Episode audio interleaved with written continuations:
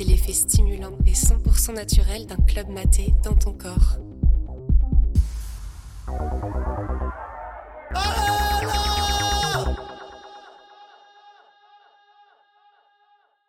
Euh, donc, on est euh, à la fin des années 2000. Euh, j'ai 27, 28 ans.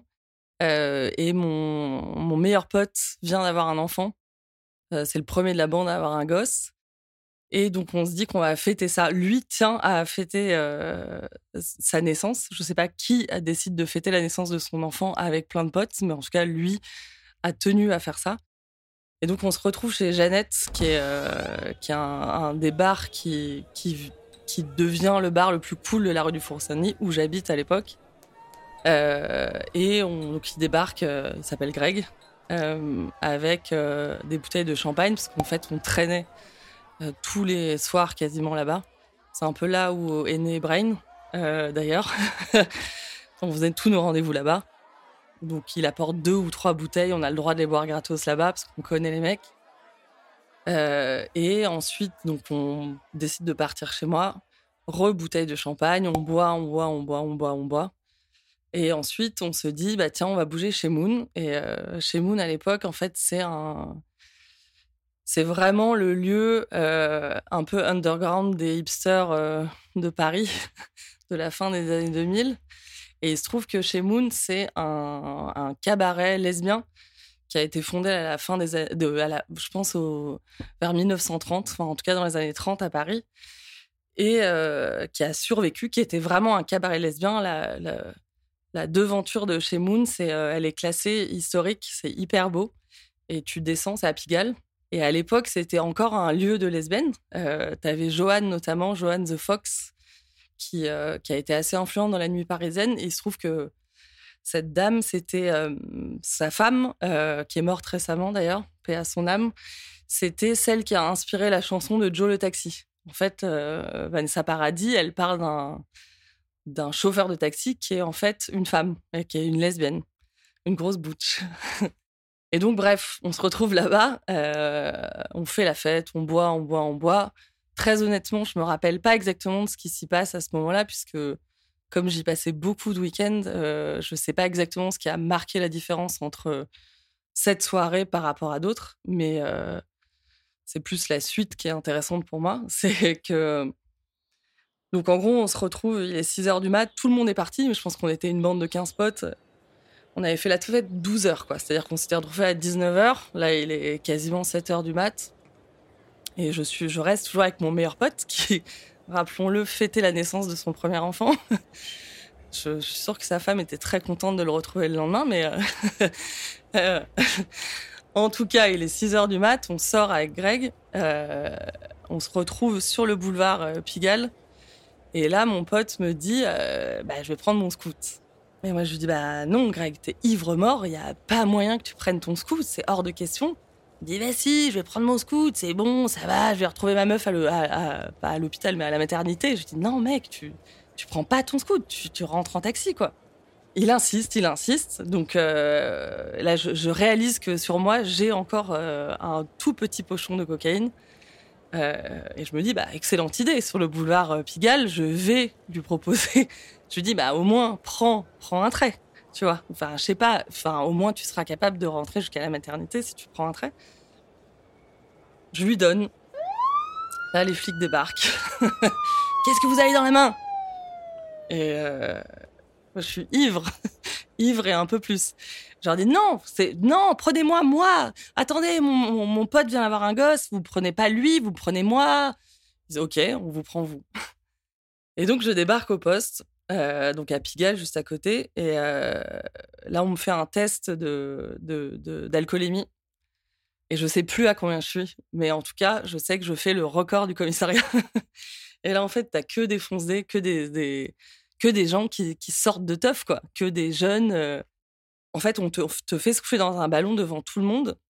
Et, et donc, devant tout le monde, le flic annonce combien t'as fait. Mais j'imagine que tous les gens qui étaient là en train de poireauter avaient déjà eu, eux, leur taux d'alcoolémie.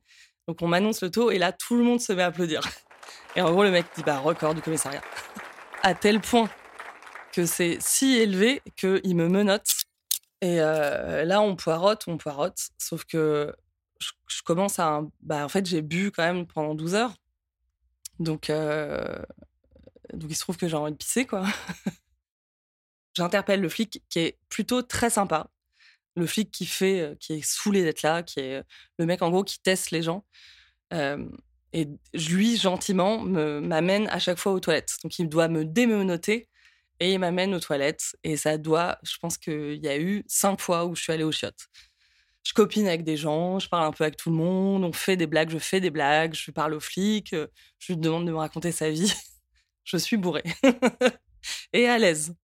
En fait, je comprends que j'ai un taux d'alcoolémie assez élevé, donc on va devoir m'emmener en cellule de, dégrisement. Avant de passer en cellule de dégrisement, donc en fait, on doit t'enlever toutes les choses qui font qu'éventuellement tu pourras te suicider en cellule de dégrisement. Donc, c'est-à-dire que je passe devant des fliquettes. En gros, les flics, deux, deux meufs, me foutent à poil dans une salle. En fait, on me fait monter à l'étage, on me fout à poil. Et je je sais pas pourquoi on me fout à poil, parce qu'en même, en même temps, on me cherche même pas. Enfin, donc, on me fout à poil, je, crois un peu pour le plaisir, quoi. Et, et là, en fait, donc on, me on, demande de me rhabiller, sauf qu'à l'époque, je suis en, jupe. Et bon, j'avoue, c'est un peu la mode des années 2000, j'ai honte, mais je suis en bas. et donc, en fait, on m'enlève mes lacets et mes bas. Donc, en gros, je me retrouve. Bon, on est au mois de juin, donc c'est OK, ça va, je vais pas avoir trop froid. Euh, mais je suis en jupe assez courte. Toujours la mode des années 2000. et, euh, et, suite à ça, en fait, on m'apprête un fourgon entier. C'est-à-dire que je suis toute seule dans un fourgon, un gros fourgon, genre un, 3, un 6 mètres cubes, ou 3 mètres cubes, je n'y connais pas grand-chose, euh, pour m'emmener en fait à l'hôpital, à l'hôpital Dieu, pour voir si je vais pouvoir survivre à la cellule de dégrisement. Et donc dans le, dans le camion, euh, les flics sont horribles. Euh, c'est-à-dire que, bah alors, toi, t'es une fonzée, toi, hein, regarde, t'es une toxicomane, toi. Ils me regardent hyper mal. ils me parlent mal. J'arrive euh, à l'hôpital, il est genre midi, tu vois. Ça fait 11 heures du mat. Pareil, toujours menotté. En fait, on menote au banc. Et là, je suis en fait face à trois flics. C'est-à-dire que j'ai trois flics dévoués à ma cause, à ma cause de juste une meuf qui a bu pendant deux heures. Et euh, il se trouve que ma jupe remonte. Parce qu'en fait, euh, bah, en fait, je suis menottée les, les, mains derrière, le, derrière moi, quoi. Donc euh, ma mini-jupe remonte. Et là, j'ai trois flics qui, rigolent. il y a une des fliquettes qui dit Bah ouais, regarde, on voit tout, on voit tout. et je suis là, non, mais les gars, mais aidez-moi, quoi. Enfin. Mais je suis encore un peu bourrée, donc ça va, je le vis bien, tu vois. Et là, je rentre, euh, donc je vais voir le médecin, trop mignonne. Donc en fait, qui me fait une prise de sang pour voir je ne sais quel euh, taux de. pour vérifier si je ne vais pas mourir en cellules de, de dégrisement. Et la meuf me dit euh, Oh, ça va, comment ça va? Ils n'ont pas été horribles, les flics. J'ai dit Bah écoutez, un peu quand même, mais ça va rien de grave en fait. Je suis une femme blanche. Jusqu'à jusqu'à présent, tout va bien. Et, et je me rappelle que la, meuf pardon, me fait un bisou sur le front, genre ça va aller, t'inquiète, sois forte. Trop mignonne. Et, ensuite, après, on repart en fourgon, toujours avec trois flics dédiés à ma cause. Et on, traverse tout Paris pour aller dans le 15e. Et là, donc, c'est là où commence la cellule de dégrisement, où j'arrive dans une cellule euh, bah, une cellule quoi. C'est-à-dire que je suis quand même jamais allée en prison de ma vie et c'est euh, une pièce de 3 mètres carrés avec euh, des chiottes au sol et des tags à la merde partout. Genre des tags de crottes partout sur les murs. et là, bah, en fait, je commence ma petite descente. je débourre. C'est ça, une cellule de dégrisement. On m'apporte des pâtes dégueulasses que, évidemment, j'arrive pas à bouffer et j'arrive pas à dormir. C'est t'es sur un, un, lit en métal en fait. Euh, je suis jamais allée en prison, donc je sais pas à quoi ressemble une prison, si c'était dans les séries ou dans les films. En tout cas, celle-là était bien vénère quoi. C'est-à-dire que qui a envie de dormir sur une, un lit en métal quoi entouré de tags à la crotte? Ah, tu te demandes même si c'est pas les flics qui ont fait exprès de te faire des tags à la crotte pour que vraiment tu te sentes le plus mal possible, que plus jamais tu boives. Alors que je pense que eux, les flics boivent beaucoup, mais bon. Et euh, je sais pas combien de temps ça a duré, mais au bout d'un moment, ils viennent me chercher. Et effectivement, je pense que j'ai plus trop la même fringance. Et, et là, le mec me dit Alors, on fait moins la maline, là, hein On fait moins la maline. Hop, je repars dans le fourgon. Il y a un des, flics, un des trois flics que je reconnais, tu vois. Les autres ont dû changer de shift. Et on, on retraverse tout Paris en fourgon. À un moment, on s'arrête à côté des grands magasins parce qu'en fait, ils ont chopé des gens qui volaient à la tire. Hop, on les embarque dans le fourgon. Donc, du coup, je suis plus toute seule, je suis avec deux voleurs à la tire. Et là, les flics commencent à parler de nous, genre comme si on était des bestiaux qui n'existaient pas, quoi. Alors, elle a fait quoi, elle? Et eux, ils ont fait quoi? Bah, bah, ça Genre, ils commencent à se foutre de notre gueule euh, ouvertement. Et euh, bref, on repart dans le, dans le commissariat du 9e où j'étais déjà, hop, re-cellule de dégrisement. Où là, du coup, je tombe avec une meuf complètement tarée hyper complotiste qui là j'ai vraiment envie de dormir tu vois euh, sauf que bah non en fait elle veut vraiment qu'on parle. En fait elle, est sur un lit et moi je suis au sol par terre. Et euh, j'écoute cette meuf me parler de théorie complotiste pendant des heures et des heures. J'arrive pas trop à dormir. Et euh, et, et là il doit être 19h et il me laisse sortir. Je rentre chez moi et là la vraie double peine c'est que il se trouve qu'on avait quand même passé plusieurs heures à faire la fête chez moi. Donc, je me retrouve à 19h à rentrer chez moi, à, découvrir mon appart, à l'époque, à un 20 mètres carrés, complètement saccagé par 6 heures de teuf que je dois ranger à 19h parce que j'ai un peu envie de faire le vide dans ma tête.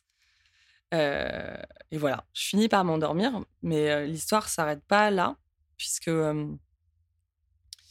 puisque 5 ou 6 ans, voire 7 ans après, je suis dans une à la mutinerie qui est une euh, un, bar euh, LGBTQI+. Et je croise une meuf. Et en fait, j'arrive, j'arrive à l'entrée avec plein de bottes. Et là, la meuf, ivre, me chope devant tout le monde. Elle me dit "Écoute, ça fait des années que je veux te parler. en fait, t'es mon héroïne depuis toutes ces années. J'étais quand t'es quand es arrivé au commissariat, que t'as fait le record d'alcoolémie, j'étais là. Et figure-toi que tu étais la personne la plus drôle du monde, t'arrêtais pas de faire des blagues. À un moment, euh, t'arrêtais pas de pisser, t'arrêtais pas de faire des vannes. Et à un moment, t'as as débarqué et tu m'as dit Regarde, j'ai un tour de magie. et en fait, apparemment, je lui ai, je fait hop, j'ai levé mes deux mains. Et en fait, j'étais plus du tout menottée parce que le flic, à force de faire des allers-retours, euh, avait, avait oublié de, de, me mettre euh, en menottes.